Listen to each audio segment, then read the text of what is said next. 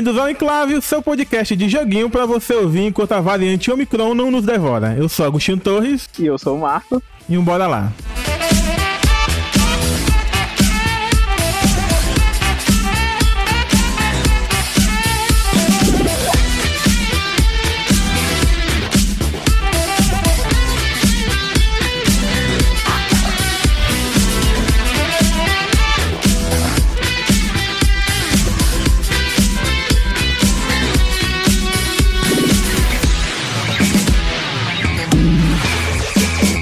Eu tô aqui com o Marco, que é aí o nosso amigo da Taverna do Bruxeiro. Se apresenta aí, Marco. Fala aí onde é que a gente te encontra, o que que tu faz na internet. Fala um pouquinho de si aí, pra galera te conhecer.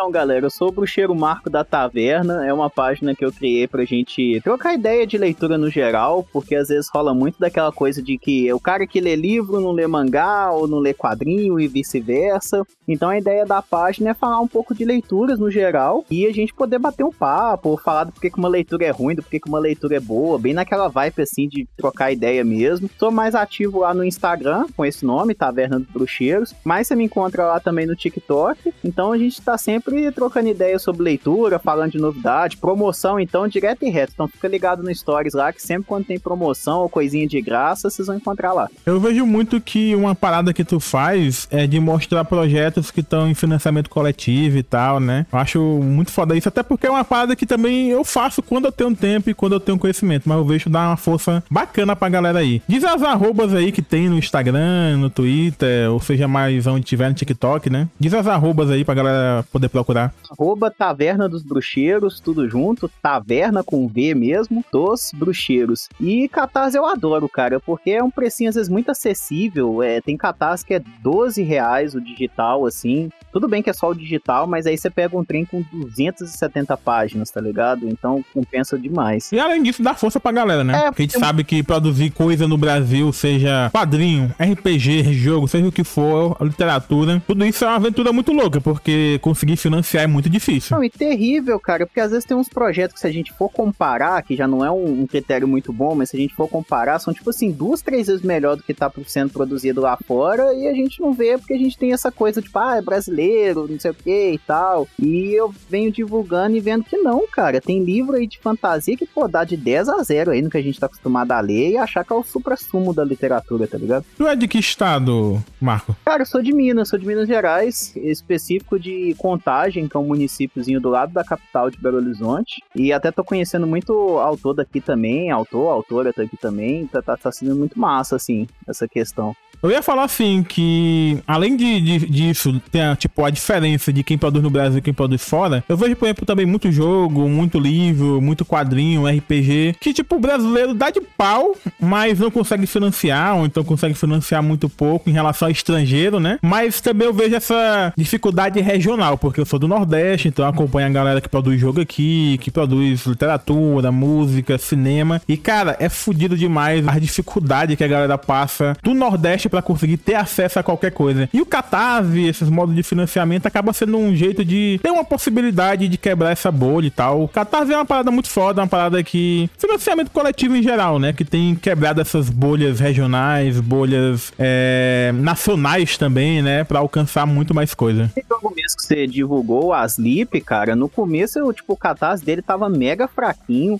Um jogo do tipo assim, muito do caramba. Quem jogou é, Clock Tower, é, Silent Hill, vai amar o jogo. Inclusive, se você tá escutando o podcast e não conhece a Sleep, vai conhecer. E ele só decolou mesmo, assim. É claro que deve ter tido outros fatores, né? É, depois da sua divulgação, aí se eu não me engano, chegou no Alanzoca e o trem, tipo assim, fervilhou. Hoje tá até concorrendo, eu acho um dos jogos mais esperados do ano. E, e, essa questão é fogo, cara, porque aqui até que não tem tanto problema de divulgação, porque a região Sudeste no geral, né? É, mas eu percebi isso assim quando eu fui conhecendo sua página e tal, uma porrada de gente produzindo coisa bacana. O cara mesmo da Nova Ordem, o Edel de Sena, que, que fez o catarse da Nova Ordem, cara, ele foi assim na raspa do tacho, assim, nos últimos dias que chegou no 100%. E é uma distopia muito foda, assim. Quem curte jogos vorazes vai amar também a Nova Ordem. Inclusive, recomendo. Eu não sei se foi ele que tinha me procurado, mas na época eu tava fazendo muito vídeo de projeto de financiamento coletivo e, tipo, eu tava meio atolado. Porque, tipo, não adianta, a gente não consegue dar conta de tudo pra todo mundo, porque é muita coisa, né? E na época eu tava fazendo muitos vídeos e aí ele falou, ah, faz aí e tal. Eu até queria ajudar, mas eu já tava na lista outros projetos para dar o apoio, fazer vídeo e tal. E graças a Deus, pelo menos os projetos que eu fiz o apoio, eu acho que todos deram certo. Alguns em certa medida por causa de mim também. Uhum. Outros eu,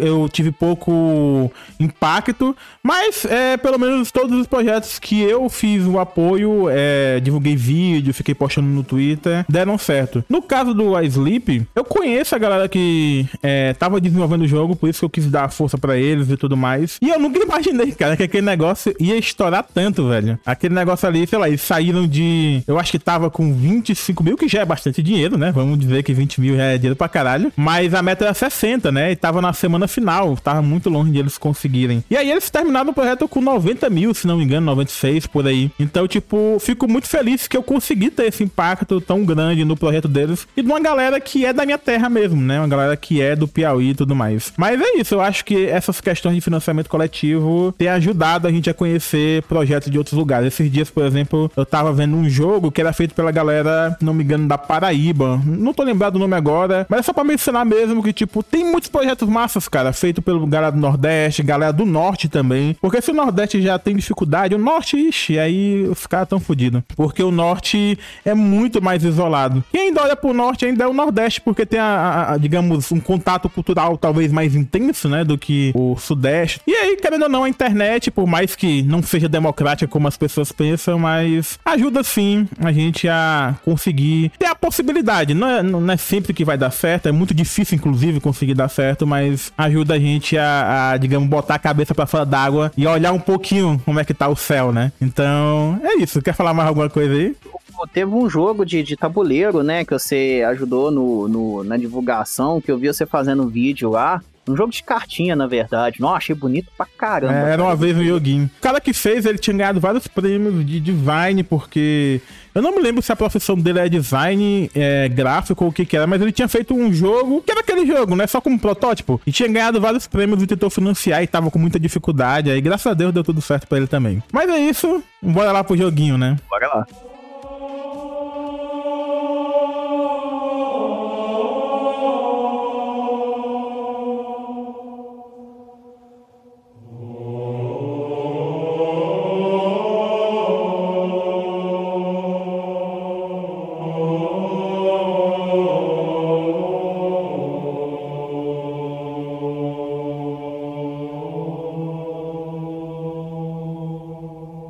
Episódio passado, o Ayrton falou um pouquinho do Halo Infinite, da experiência dele, eu conversei com ele, que tem sido um jogo que é muito interessante porque ele tem uma vibe de jogo antigo, mas com uns gráficos muito foda, foda pra cara. Cara, tu bota no low, cara, o Halo Infinite, ele parece já Next Gen, cara. Por isso que eu não sei, Marco, se vai rodar no teu computador. Não, hein? Porque ele parece ele parece Next Gen no low, cara. Tu bota no mínimo ele já parece Next Gen. Então, Caralho. é muito pesado assim visualmente o jogo. Mas ele tem um fio de jogo antigo. Ele parece aqueles jogos arena mesmo, como o Halo era, sei lá, 2002, 2005. Ele parece, digamos, um pouco aquela vibe de jogos como CS 1.6, só que com gráfico fodão e, claro, com a temática de Halo, que é uma coisa mais espacial. Então tem, tipo, o pulo do personagem é diferente, as armas são as armas muito loucas que continuo não entendendo nada. Já passou, sei lá, 20 dias que eu tô jogando e ainda não entendo nada das armas. Tem umas armas de energia, umas armas que explode lá. Tem um martelão que tu bate e dá um um dano gigante em área. Eu não entendo nada das armas. Só, sei lá,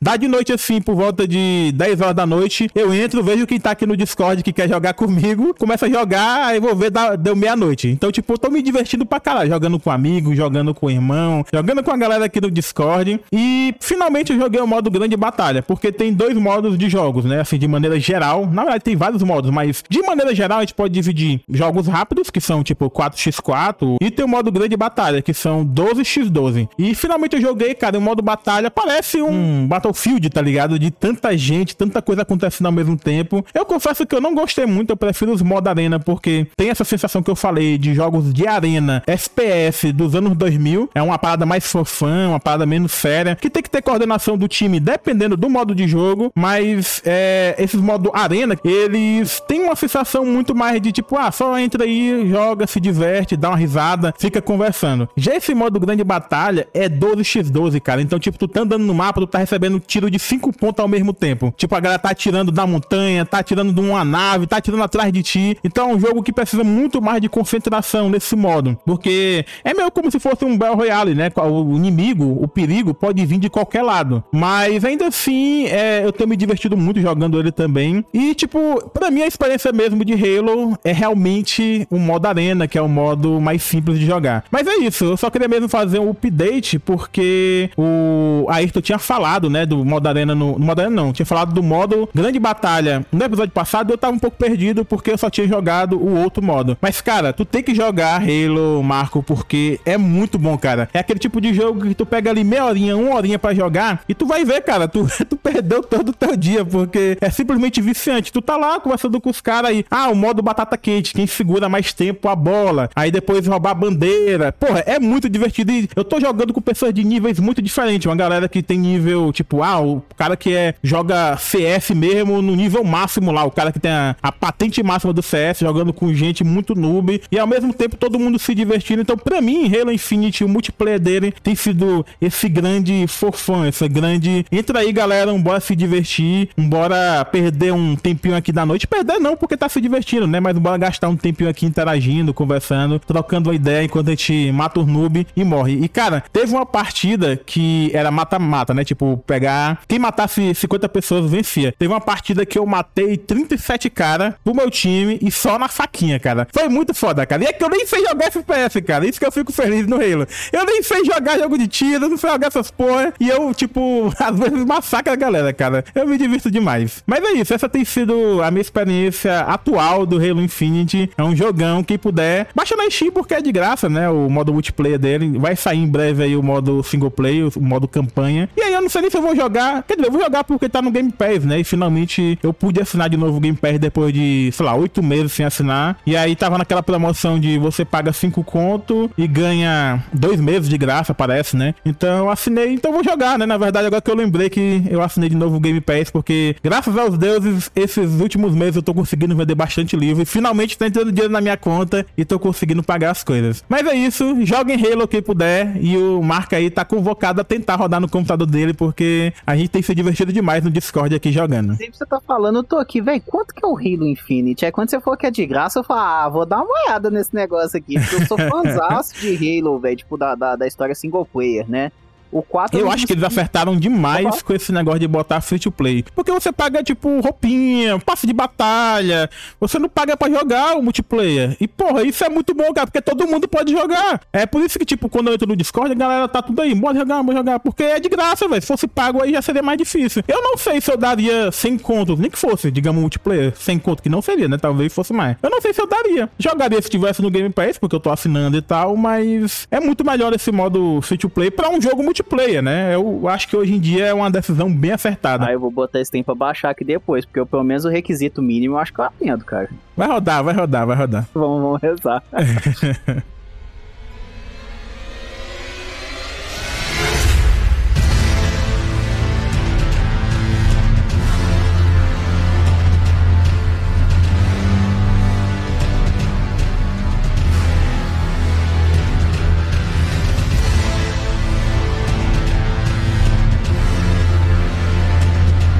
então aproveitando que você né, fez todo o, o jabazão aí do, do Halo Infinite, cara, eu tenho que botar a galera no hype aí pra o Elden Ring, cara, que teve o beta fechado aí. Eu, eu não sei por que milagre que eu consegui esse rolê, tá ligado? E joguei pra caramba, porque o que que pega? Só eu consegui o beta fechado. Só que aí o PS... Tinha muita gente chorando no Twitter, cara, que não tinha conseguido. Não, uma galera minha tentou e só eu consegui. E, tipo assim, eu tava doido pra jogar com o Bruxeiro Yuri, né? Que é o cara que faz a taverna comigo vez ou outra em alguns vídeos. Aí, o que, que a gente fez? Tem um macetinho no PS4, não sei se a, a, a, galera conhece sobre, inclusive fica a dica aí, que é o seguinte, se você tem um jogo virtual, é, você pega a sua conta, é, tira ela como principal do seu aparelho e bota como principal no aparelho do seu brother, porque aí ele baixa o jogo e vocês dois conseguem jogar o mesmo jogo, mesmo ele não tendo, tá ligado? Caralho, que rolê esse aí. Aí a gente fez esse esquema, eu pedi um PS4 emprestado pra um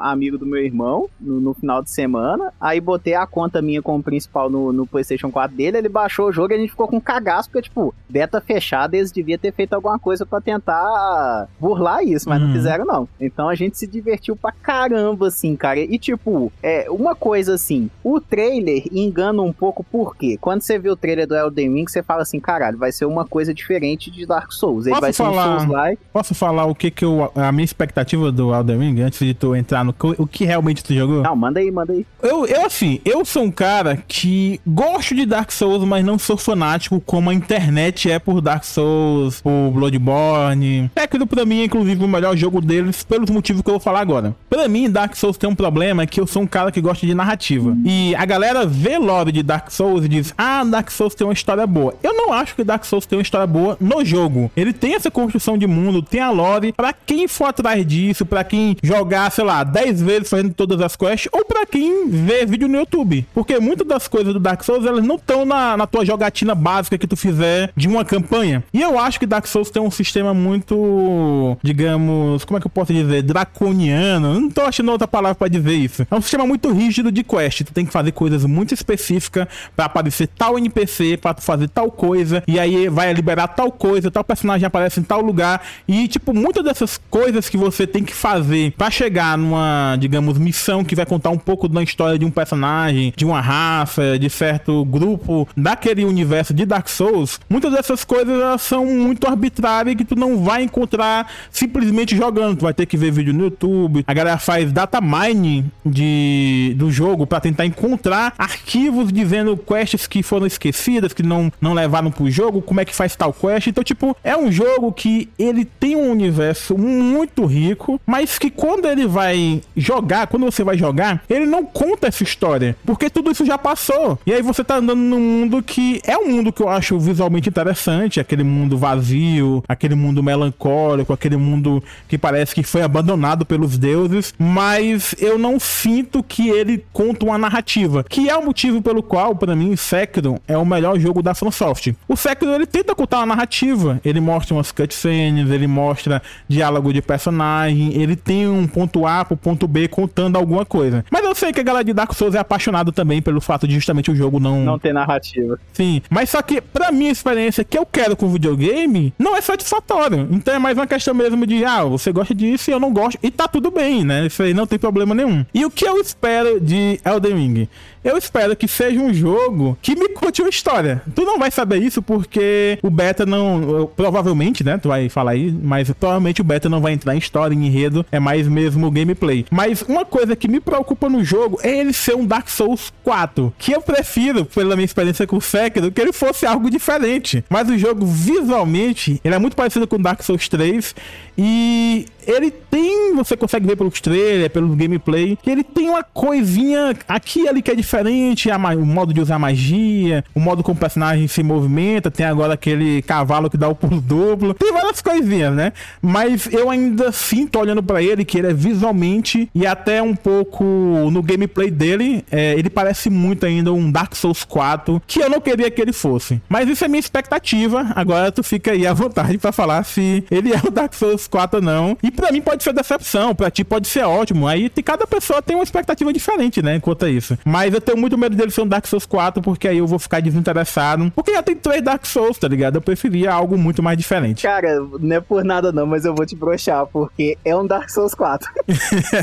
Caralho, é um vai, vai. É um Dark Souls 4. Porque quando eu vi os trailers também, eu fiquei pensando assim, eu cheguei a jogar Sekiro e também gostei, porque o Sekiro você não precisa buscar a história do jogo, né? Isso no Dark Souls é um saco, você tem que ficar lendo item e, e, e, ficar lendo magia. Então, quando você não tem um item, forma um buraco na história. No Dark Souls 1 tinha quest que bugava. Tipo assim, ah, você tem que manter um personagem vivo, igual o Solé. No primeiro eu fiz de tudo para manter aquele filho da mãe vivo. quando chega no final, a porra do jogo buga, o bicho fica vivo e, e deixa ele louco. Nossa, eu fiquei puto com isso, velho. Porque é um dos personagens melhor que tem é o Solé, tá ligado? Então, tipo, quando eu joguei Sekiro, eu, eu vi a narrativa acontecendo e falei, legal, não precisa de eu ficar lendo os, os, os, itens, né? Quando você lê os itens, você encontra mais detalhes e tal, mas dá para jogar o jogo sem, sem isso. É, no Elden Ring, parece que eles vão manter isso, apesar de que já nesse beta teste teve umas cutscene é, bem diferente do Dark Souls, que às vezes a cutscene é apresentando o boss, ele fala alguma coisa ali pronto, mas não. É, a, as duas cutscenes que, que tiveram, elas têm uma narrativa explicando assim o que que é o personagem, né? Porque sempre há alguma coisa, né? No, no primeiro você é um, o Chosen Undead, né? O Undead escolhido. É, no segundo você é um cara que tá viajando pra uma outra dimensão que deu treta. No terceiro você é um Ashen One, né? Você é o cara que sai da, da, da primeira chama para tentar reacender ela. E no quarto você é o. Eu não lembro o nome específico, mas eu sei que você. Quarta. Como é que é? Tu tá chamando de Dark Souls 4, é o Deming, porra. Ah, é verdade.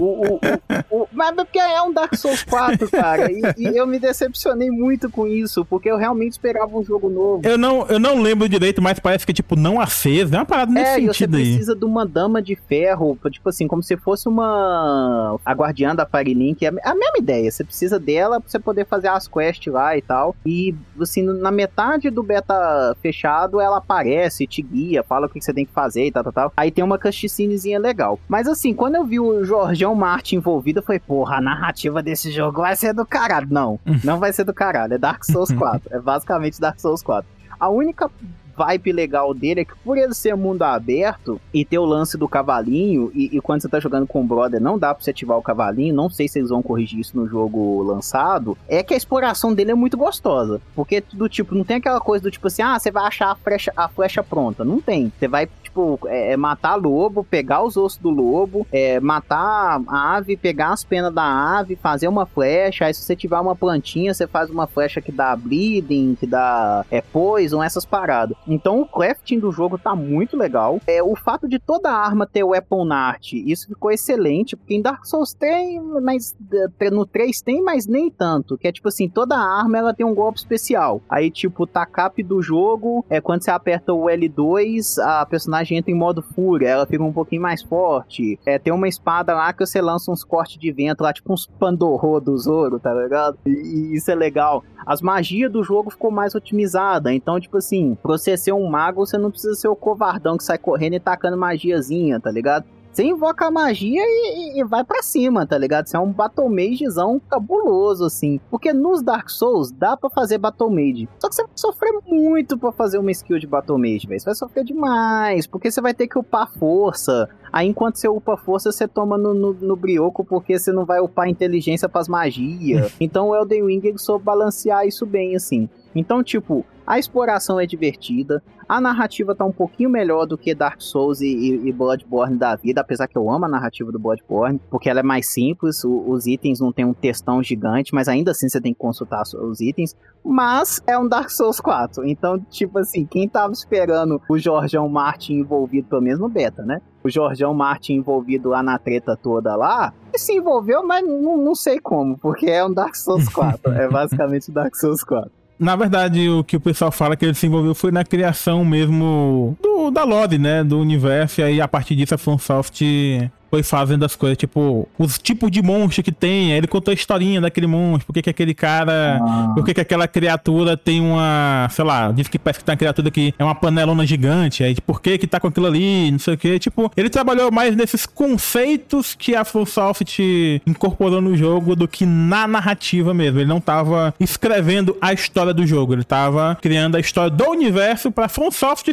a partir daí criar o jogo, né? Que é o que ele sabe fazer melhor mesmo, é pegar já um universo que inclusive já tá meio morto, né? E a partir disso construir uma outra coisa. Mas e aí, tipo, em relação a boys, como é que tá? Essa, é, o, beta foi só uma área? É, me, me fala um pouquinho disso aí. Foi só uma área? É, como é que foi os boys e tudo mais? Se não me falha a memória, no beta tinha 10 boss. Nem todos eram bem, assim, nítidos, né? No primeiro já tem aquele cavaleiro do cavalo que tá esperando lá você na, tipo assim, na entrada do jogo, ele é um saco. Não dá para matar ele de cara. Se você matar ele de cara, você é um, um jogador de Dark Souls muito pro player, velho. Porque o cara tinha uns danos gigantes. Seria muito algo que eu tentaria fazer no começo de uma live, tá ligado? Tentar matar o cara. Ia perder duas horas da minha vida, como eu fiz no Dark Souls 3. Não lembro qual o inimigo que eu fiquei tentando matar, sendo que não era o momento de enfrentar ele. Não, não dá, cara. Se você for, tipo assim, tentar fazer uma, uma partida com um cavalo, pode até ser que dê. Só que como é a primeira vez que você tá jogando um Dark Souls de cavalo, você vai penar muito pra entender a mecânica do rolê, tá ligado? Então, tipo, eles deixaram uma área muito ampla pra ser explorada. Você chegava nos pontos que tinha umas, uns limites, umas paredes invisíveis e tal, mas aí eles colocaram uma névoa bonitinha, indicando o limite e tal. Então, assim, dava para explorar bastante, pegar a vibe de exploração do jogo, isso foi muito gostoso. Isso que tu falou da névoa me parece um pouco mal feito. Por que, que eles não fizeram outro tipo de limite? Fazer uma névoa, tá ligado? A galera do Dark Souls, que é muito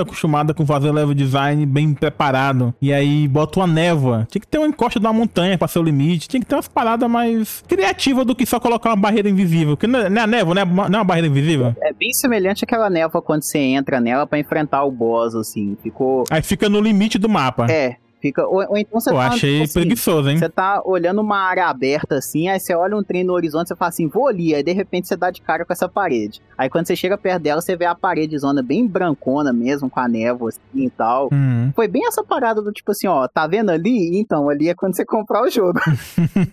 ah, mas no caso aí é o limite pra outra área, não é tipo o, o limite do mapa. Não, não, não. Porque se fosse. Eu, eu odeio, tipo, um jogo que é feito com tanto cuidado como os caras do Dark Souls sabem fazer de level design, são primorosos em level design. E é o cara colocar pro limite do mapa, o mapa mesmo global, o cara colocar como limite uma, uma névoa, eu acharia preguiçoso pra caralho. Por isso que eu falei que eu achei preguiçoso. Porque, por exemplo, se tu pegar Zelda, é montanha, é mar, o Breath of the Wild no caso, né?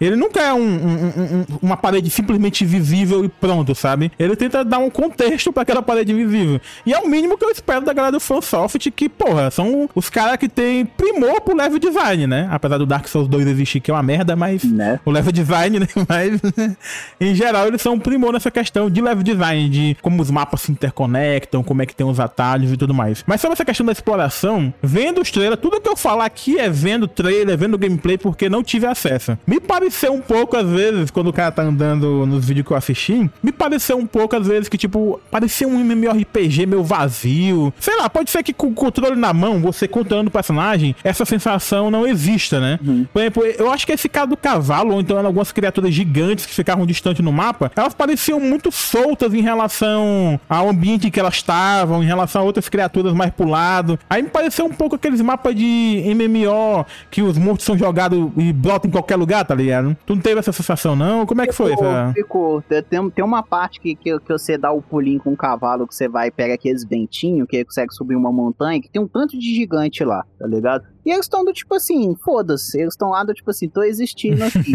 Acho que a galera só botou do tipo assim, ó, vai ter esse monstro aqui. Tem monstro que eles têm um contexto de estar tá ali, igual tipo tem um monstro ali que ele é tipo uma mistura de galinha com polvo, que ele fica numa pocinha d'água lá e tal. É, mas tem muitos que estão ali porque estão ali. É como se fosse a galera do, sei lá, eles estão produzindo o jogo e te dão, tipo, a produção do jeito que tá mesmo, sabe? A, a ideia do beta uhum. fechada foi bem isso, assim. Sim, sim. Mas quando. Eu falo assim porque é inevitável você comparar com Breath of the Wild, né? O Zeldinha do Switch, porque ele é o grande jogo de mundo aberto dos últimos 10 anos, né? Se duvidar, depois do Skyrim. É o grande jogo de mundo aberto. E no Breath of the Wild, em geral, sempre tem um contexto de por que, que aquele monstro tá ali, do posicionamento. Ele nunca parece jogado, nem NPC, nem monstro. É, na, na, área do dragão, onde é que você vai enfrentar o boss do dragão, a galera que tá ali, ela, elas têm um motivo para estar tá posicionada ali. Aí até aí foi legal. Mas na área dos gigantes ficou muito solto, tanto é que tem um boss lá nessa área dos gigantes que só dá pra você enfrentar ele se você estiver sozinho, que é tipo uma prisão perpétua de não sei quem. Aí, tipo assim, só vai aparecer disponível se você tiver solo, se o seu amigo tiver com você, você nunca vai saber que aquela área é ativável, isso foi meio bad. Aí você enfrenta um boss que é como se fosse tipo um Artorias quadrúpede basicamente. Hum. É, é, pra quem conhece o Artorias aí do Dark Souls 1, sabe que a batalha dele na DLC é delicinha demais. É, é muito delicinha aquela batalha. Então, quando você vê esse Artorias quadrúpede, você fala: Não, mano, cara Dark Souls, não. faz comigo, não. Então, assim, teve, teve essa brochada. Com, com o beta, teve uma brochada, mas como o Dark Souls ele é muito retilíneo, ele é muito linear, eu tenho essa impressão quando eu jogo, por mais que ele esteja do tipo assim, você tá numa área onde é que tem vários caminhos, mas são vários caminhos que eles vão convergir em um ou vão convergir em dois, então ele te passa uma, uma, uma, uma ilusão de que ele é explorável. Agora o beta, o, o beta do Elder Ring já mostrou diferente, já mostrou que tem uma exploração mais interessante e para jogar com os amigos fica mais divertido. Eu acho que ele consegue ser mais divertido do que o Bloodborne, porque o Bloodborne para jogar com amigo é delicinha pra caramba, velho. É, é muito delícia Bloodborne com amigo. E o Elden Ring conseguiu ser mais. Mas quem tá esperando novidade dele, eu sinto dar uma brochada que é um, é um Dark Souls 4. Ele não tem a velocidade do Dark Souls 3, isso é importante. Porque quem jogou o Dark Souls 2 viu que o Dark Souls 3 ele dá um salto incrível de velocidade ainda não tão rápido quanto o Bloodborne, mas para Dark Souls ele é rápido e não tão rápido quanto Sekiro, né? Porque Sekiro é o ápice da rapidez é. da batalha, do dinamismo. Então, assim, ele é como se fosse um, um Dark Souls 4 com velocidade de 2,5. Então a galera vai escutar esse podcast e vai falar assim: caramba, mano, que jogo bosta que tá pra mim. Pô, mas tu gostou muito, então não deve ser bosta, não. Tu gostou muito. Divertido, cara. É divertido. Pra, pra quem tava, tipo assim, um tempão sem Dark Souls, tá ligado? Tendo que jogar uns genéricosão, tipo Lord of Fallen, é, aquele The Surge 2, que é, que é, um jogo meio meh, eu achei eles meio meh. Vai, vai, vai divertir com a galera, assim, sabe? Mas realmente deu essa brochada, assim, pelo visual, pela batalha com o cavalo ali e tal.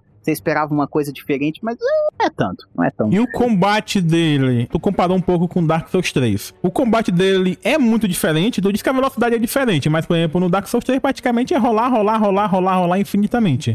Aqui funciona essa, esse método de rolar para sempre? No chefão, assim, o, o beta, ele parece que deixou o chefão muito fácil, porque você encontrava os chefes, eles tinham o moving set deles, mas a dificuldade deles era muito boba, tanto é que eu acho que o único chefe que eu e o o, Yuri realmente garramos foi no cara do cavalo, que é um saco matar aquele cara, um saco. Porque o que que acontece? Uma coisa que, que, o, que o Elden Ring introduz, que nos outros Dark Souls não tem, é sistema de pulo. O, o pulo bem semelhante ao Sekiro. Então tem hora que o chefão, o cara do cavalo, quando ele tá na metade da energia, ele muda o moving set e começa a ter um, um, um, tipo um stomp no chão, com um escudo. Se você não pular, você toma. Se você rolar, você toma. Então, tipo assim, o pulo, ele começa a ficar essencial, porque igual, por exemplo, no Dark Souls que tinha aqueles, é, aqueles golpes que você fincava a espada no chão, agora você tem que pular. Uhum. Então ele dá um, um, um dinamismo diferente para a batalha. Porque ficou um pulo meio Sekiro, mas ao mesmo tempo diferente. Então, assim, o, o pulo ali, por mais que seja estranho para quem joga Dark Souls, ele introduziu uns elementos in, in, é, interessantes. Porque você quer buscar o caboclo que tá fugindo de você, uhum. você pula e dá a espadada que você vai acertar o cocoroco dele, velho. Então deu uma mudada assim. O dragão, quando você enfrenta ele no pântano, é, não dá para ficar só rolando. Você tem que saber para onde que o fogo dele vai, você tem que entender ali a, a dinâmica da batalha. Isso, isso eu achei mais interessante, você tem que olhar pro inimigo e não ficar rolando igual um doido. Então eu acho que isso eles deram uma melhorada, assim. Eu só espero que eles não corrijam, e, e fica aqui o, o pedido, tá ligado? Que o, o dragão, cara, a gente custou a matar. Só que na metade, o dragão bugou em cima da montanha e ele deu dano de queda e ele morreu com metade da energia. Isso foi maravilhoso, cara. Não, não corrige esse bug, não.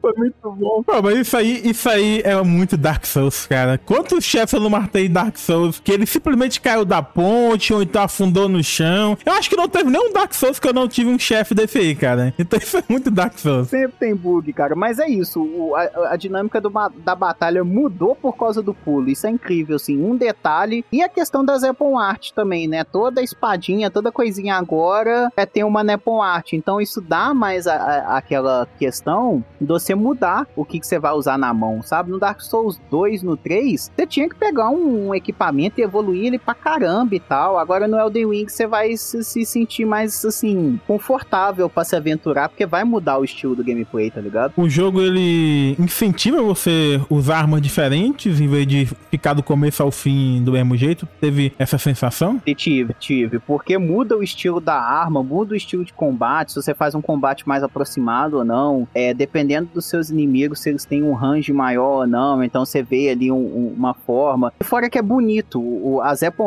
no jogo, elas estão bonitas. Então eu acho que isso vai incentivar a galera do tipo assim: ah, mano, tô aqui como é piromancer, mas eu tenho uns atributos que dá pra fazer um Battle Mage, deixa eu, deixa eu me aventurar como Battle Mage aqui. Porque no beta ele deu classes prontas. Aí eu fui e peguei o Piromante. Só que no meio do jogo, como dava para desenvolver bastante enquanto você procurava os boss, eu, no meio do rolê, eu fiz um Battle Mage ali, que se foda, tá ligado? E comecei a jogar com Battle Mage. No finalzinho do, do, do beta fechado, eu, eu, comecei a invadir mundo para matar os caras. Então foi bem da hora, assim. É, tá parecendo um bom jogo. Foda é, é o valor, né? Tá 300 conto, né? O... É um valor desse com Dark Souls 4 deu, deu uma brochada, assim, velho. Eu, eu, também olhei isso, assim, pelo valor eu esperava mais novidade que, assim, se você tá escutando esse podcast, galera, não vai ter. Vai com a cabeça que é um Dark Souls 4, que tem uns pulinhos, que tem umas coisas novas. Se você tiver alguém para jogar, você vai se divertir pra caramba, isso eu te garanto, mas é um Dark Souls 4. É, mas eu acho que a maioria das pessoas vai ficar feliz com ser um Dark Souls 4. Tem algumas pessoas que são mais chatas como eu que queriam um jogo novo, né? Mas tudo bem. Pelo menos a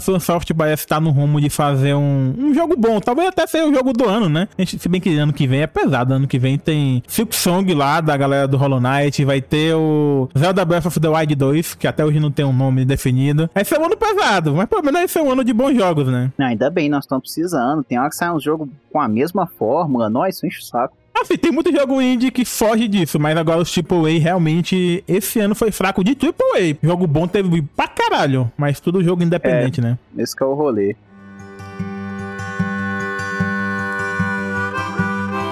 See a blonde haired boy, he be playing in the fields, and his daddy lifts him up on his steering wheel. Says one day, son, this'll all be yours, and the banks of the rivers in gold. Esse ano foi meio fraco na minha perspectiva em relação a AAA, apesar de ter sido um ano muito bom em jogos independentes. Porém, mesmo entre os independentes, os que eu mais esperava, eu me decepcionei. Como, por exemplo, 12 Minutes. Para mim foi um jogo terrível, que nem deveria estar na lista de melhores jogos indies do ano, como, por exemplo, ele foi citado no The Game Awards como um dos concorrentes a melhor jogo indie do ano. Para mim tá muito longe disso. Ele foi chato. Outro jogo decepcionante foi The Artful Escape, que é o jogo que eu quero falar aqui para vocês. Que é um jogo que, pela aparência dele, ele tem tudo para ser o tipo de jogo que eu vou gostar. Porque é um jogo que é mais visual, que é mais musical, que é mais de você sentir a vibe dele, do que exatamente de jogar. Que é o tipo de experiência que eu, pelo menos, busco em videogame em geral. Só que Artful Escape, ele é um jogo que, embora tenha alguns, alguns momentos interessantes no enredo, ele se perde completamente no começo, no meio, no fim. Ele é um jogo que, para mim, ele mandou mensagens erradas e momentos errados. Só pra dizer uma coisa que é no começo do jogo, para não dar spoiler de coisas mais aprofundadas do jogo, uma coisa que acontece bem no comecinho dele, que deixa um gosto amargo na boca, é que você começa no alto da montanha o jogo, aí o seu personagem tá tocando uma guitarra, né? Aí o jogo aparece lá na tela escrito: aperte tal botão para você tocar uma música folk triste sobre mineiros que estão trabalhando nas minas. Aí você aperta o botão, o personagem personagem tenta tocar e aí ele fica triste. Aí aperte é, tal botão para tocar um folk sobre as florestas, a beleza da natureza.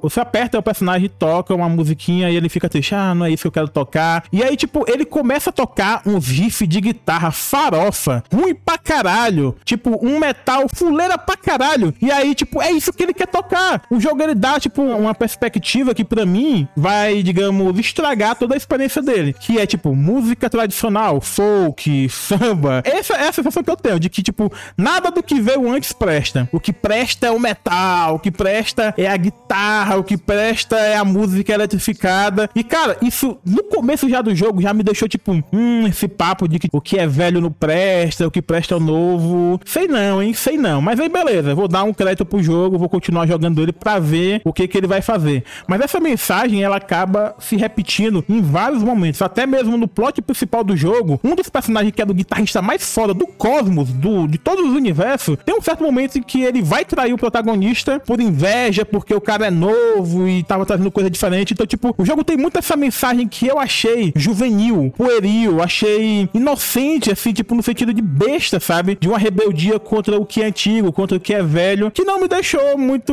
satisfeito. Isso é tão irônico que tem esse começo que eu falei dele tentando tocar um folk e tal, e ele triste porque não queria tocar aquilo. Porque a história do jogo é que ele é um guitarrista de folk que é sobrinho do melhor cantor de folk do país. E aí, tipo, ele tem essa sensação de que ele é obrigado a seguir a carreira do tio dele. Então ele tem esse conflito com, com a história da, do tio dele, que ele não quer tocar aquilo, ele quer se descobrir como um cantor que faz as suas próprias músicas. E aí o jogo parte para essa jornada cósmica, que é mais, na verdade, uma jornada pessoal dele tentando se encontrar na música. Mas essa mensagem que é positiva de você tentar encontrar sua voz, tentar encontrar sua posição no mundo, se confunde muito com essa mensagem juvenil que eu falei de ah, o que é velho não presta, só o que presta é novo. E o novo que o jogo apresenta é uma guitarrinha fuleira, uma guitarrinha que é muito sem graça, que é repetida o jogo inteiro, ao ponto de você terminar ele não tá mais querendo aguentar aquilo ali. E nessa cena da sequência do começo que eu falei da montanha, quando termina, toca a música mais bonita do jogo. E é o que?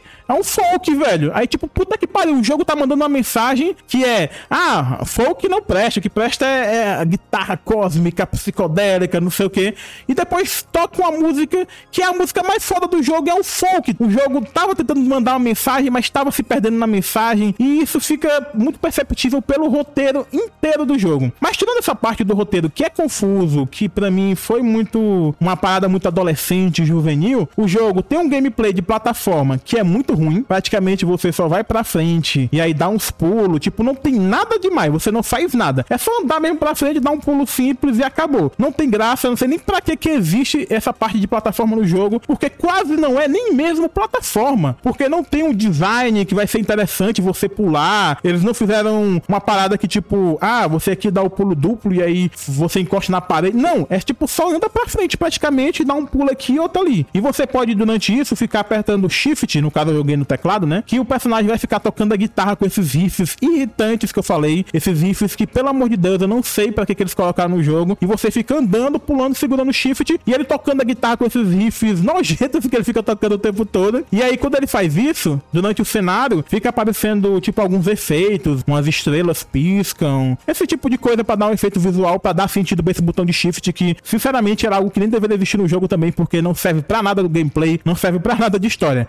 É só algo que eles colocaram para ser visual, mas que o jogador tem que ficar segurando o botão que é totalmente desnecessário. Então o jogo tem uma plataforma ruim, as melhores músicas do jogo são contra a mensagem do jogo e a parte musical do jogo, que é essa parte de gameplay tipo Guitar Hero, é muito ruim também, cara. Eles até fizeram um layout lá Guitar Hero, que você chega em certos pontos e aí vai começar aqueles botões a aparecer pra você tocar, né? Tipo, ah, apertar A, B. Só que é muito sem graça, é uma passagem muito rápida e é muito simples, é muito. É fraco, cara, é fraco. O jogo não consegue fazer nada bem. A única coisa que o jogo realmente acerta é no visual dele. É um jogo muito bonito que eles conseguiram em vários momentos passar essa sensação sensação de que o personagem está realmente viajando pelo cosmos numa espécie de ficção científica musical, porque como ele estava nessa treta com o tio dele, que ele não queria mais ser um cantor folk e tal, ele começa a viajar nessa ideia de se tornar uma outra pessoa. E nessa viagem dele se tornar outra pessoa, começa a aparecer uma narrativa de um cara que vem buscar ele na Terra, e aí pelo espaço ele começa a criar uma nova personalidade para ele mesmo. E aí durante o gameplay você consegue escolher algumas coisas dessa nova personalidade, roupa, você consegue escrever a história dele. É como se fosse uma ficção científica mesmo, é, espacial, com essa vibe musical, que ele, tipo, tá se tornando um dos maiores guitarristas do cosmos, enfrentando batalhas musicais contra criaturas alienígenas de outras dimensões. Essa parte são alguns elementos do enredo que são interessantes, mas quando você tá jogando, cara, isso tudo fica tão, né, fica, tipo, tão broxante, como a gente tá usando muita palavra lá pro Eldeming, fica muito, assim, decepcionante, porque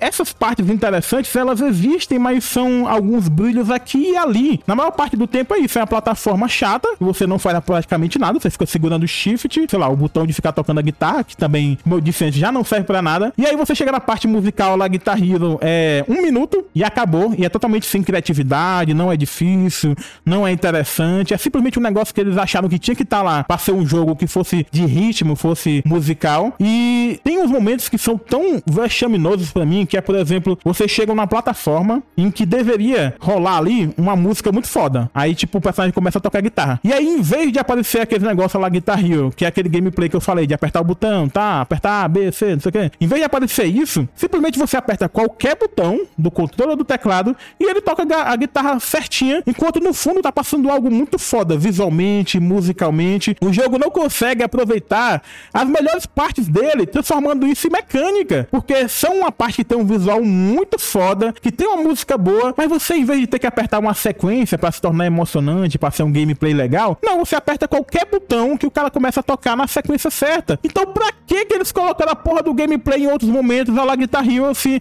nesses momentos mais fodas, eles não vão colocar essa parte de gameplay. Então, pra mim, é um jogo que ele é muito perdido no que ele tá fazendo como enredo, é perdido no que ele tá fazendo enquanto gameplay, é muito perdido em tudo. A única coisa que eu disse que ele acerta bem é nessa parte de visual, nessa parte estética, nessa parte de cenário. Nisso o jogo faz um cenário muito fodas, consegue representar muito bem uma pseudocultura alienígena, criaturas alienígenas, costumes alienígenas. E ele tem também alguns personagens interessantes, apesar de, como eu disse, o personagem mais foda do jogo, que é um guitarrista que chama o cara para essa viagem cósmica, no fim do jogo ele é usado para, digamos, esse enredo que quer dizer que o velho não presta, o velho é traiçoeiro, o que é bom é só o novo. Se o que é novo no jogo fosse algo interessante, talvez eu não tivesse ficado tão decepcionado. Mas o que ele apresenta como novo, como eu disse para mim, é uma guitarrinha farofa de metal padrão, que é totalmente sem graça, e é aqueles riffzinhos que são muito fraquinho, muito enjoativo, e eu não trocaria nunca é, nem um samba, nem um folk, eu não trocaria nunca nada disso por essas guitarrinhas. E olha que, tipo, eu sou o cara que gosta de música psicodélica e tudo mais. Mas o que eles apresentam como alternativa pra música antiga, digamos assim, para mim nesse jogo é algo muito decepcionante. Então, The Artful Escape pra mim entrou aí junto com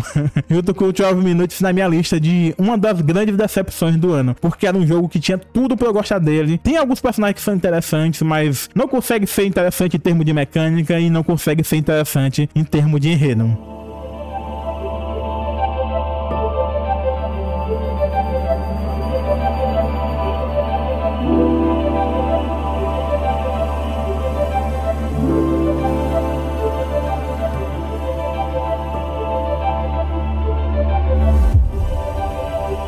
Então para finalizar assim minha participação aqui, que inclusive eu, eu, agradeço demais, foi um prazerão conversar contigo, cara. Eu queria recomendar um jogo que foi dado pela Epic. É, espero que você que esteja escutando esteja.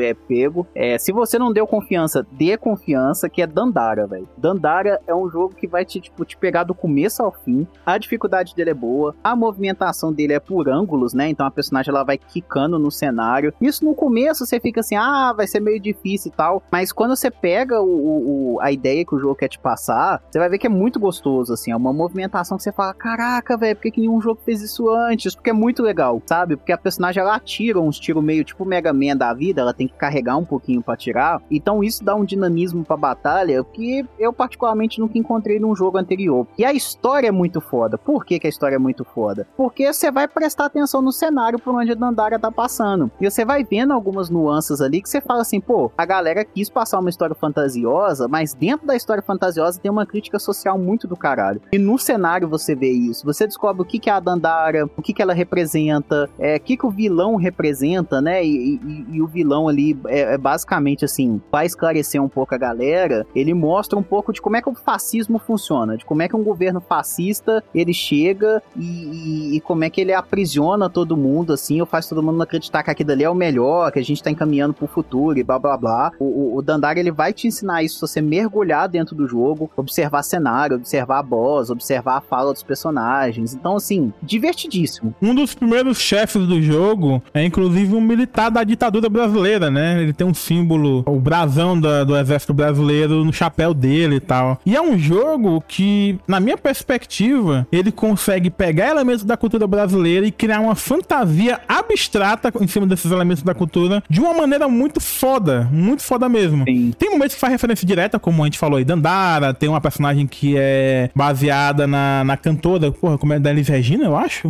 Não tô lembrado se é Elis. Eu acho que é. Tem uma personagem que é baseado nela, e tem esse personagem que é esse vilão que a gente falou, acho que se chama Augusto, que é um, um dos, do, dos primeiros chefes do jogo, que ele é esse militar do exército brasileiro. Então, tipo, ele tem essa referência direta, mas ele consegue pegar isso e transformar numa história completamente viajada e abstrata, e uma história que, tipo, porra, tu fica pensando, porra, tem brasilidade nessa loucura toda. E é uma das coisas que me surpreendeu muito no jogo. As pessoas olham pra Dandara e não dão um real por aquele jogo, porque ele parece estranho quando você tá vendo. Mas quando você pega para jogar o gameplay dele, do tirinho, da movimentação nas plataformas, porque você anda pulando, né? Você não pode andar como um personagem normal, apertar um botão e ele vai seguir naquela direção. Você anda pulando entre plataformas em espaços que tem um, um, uma marcação branca.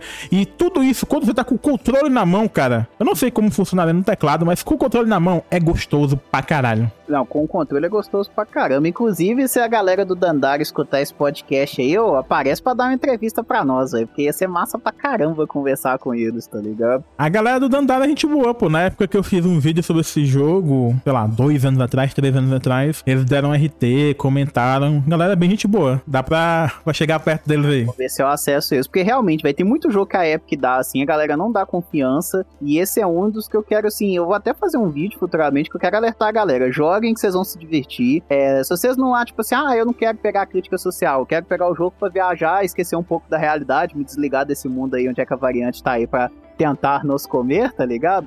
Dá pra fazer isso em Dandara também.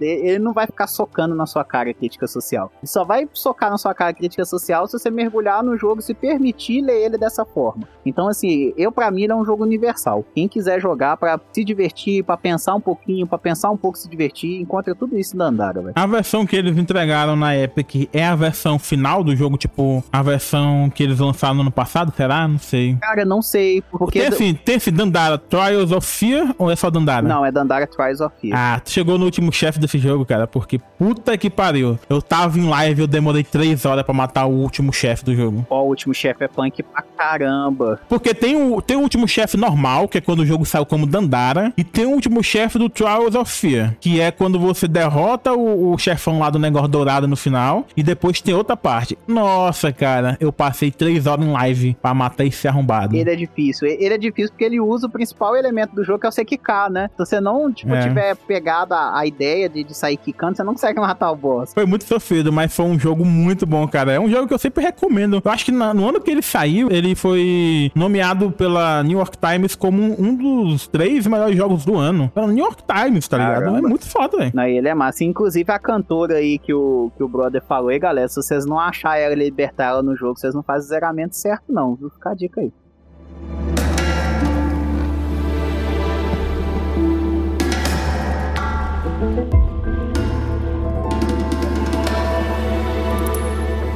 Mas é isso. Eu estive hoje aqui com o Marco da Taverna dos Bruxeiros. Novamente, fala aí onde as pessoas podem te encontrar, as arrobas, fala aí. Galera, Instagramzão lá, Taverna dos Bruxeiros, tudo junto. TikTok também, tô presente lá e conversando com uma galera bem bacana. Inclusive, vou começar a fazer conteúdo exclusivo para as plataformas. Tô meio com preguiça disso, mas vou começar a fazer. Mas sou mais ativo no Instagram. Então, se você for lá, arroba Taverna dos Bruxeiros, você me acha, a gente troca ideia no, no, no, no direct, troca contato, escambau. Você não tem Twitter não, né? No, da Cara, taverna. o Twitter tá meio desativado porque é o Bruxeiro Yuri que mexe nele, então tem muita pouca coisa lá. Aí, é, por enquanto, é mais o Instagram e o TikTok mesmo. E quem quiser me encontrar em todo lugar é a Tron, no TikTok, no Twitter, no YouTube. No Instagram é que é diferente, porque lá é agostinho.torres, porque no Instagram eu tento focar mais em parada literária, né? Enquanto nessas outras redes sociais é mais jogo. Apesar de que hoje em dia eu tô falando de tudo em todo lugar, meio que as redes sociais tá sendo eu mesmo e pronto, não tô mais com a, uma linha editorial muito limitada não. Mas é isso, obrigado a todo mundo aí que tá ouvindo a gente. Quem quiser colar no nosso Discord, o link vai estar tá aí no, na descrição desse episódio. A gente de vez em quando tá jogando, como eu falei, na parte de Halo, de vez em quando tá jogando Halo, mas de vez em quando eu jogo também Pokémon Unite, Rocket League. O que tiver dando pra jogar aí, a gente joga e a gente sempre se encontra aqui no nosso Discord, tá o link aí na descrição desse episódio. Tem também na descrição do episódio o contato para você mandar um e-mail. Se quiser só trocar uma ideia mesmo, tá aqui também na descrição o nosso e-mail. E é isso, até mais. Falou para vocês. Dá falou, porra. Falou, galera. A gente se encontra por aí, hein? falou.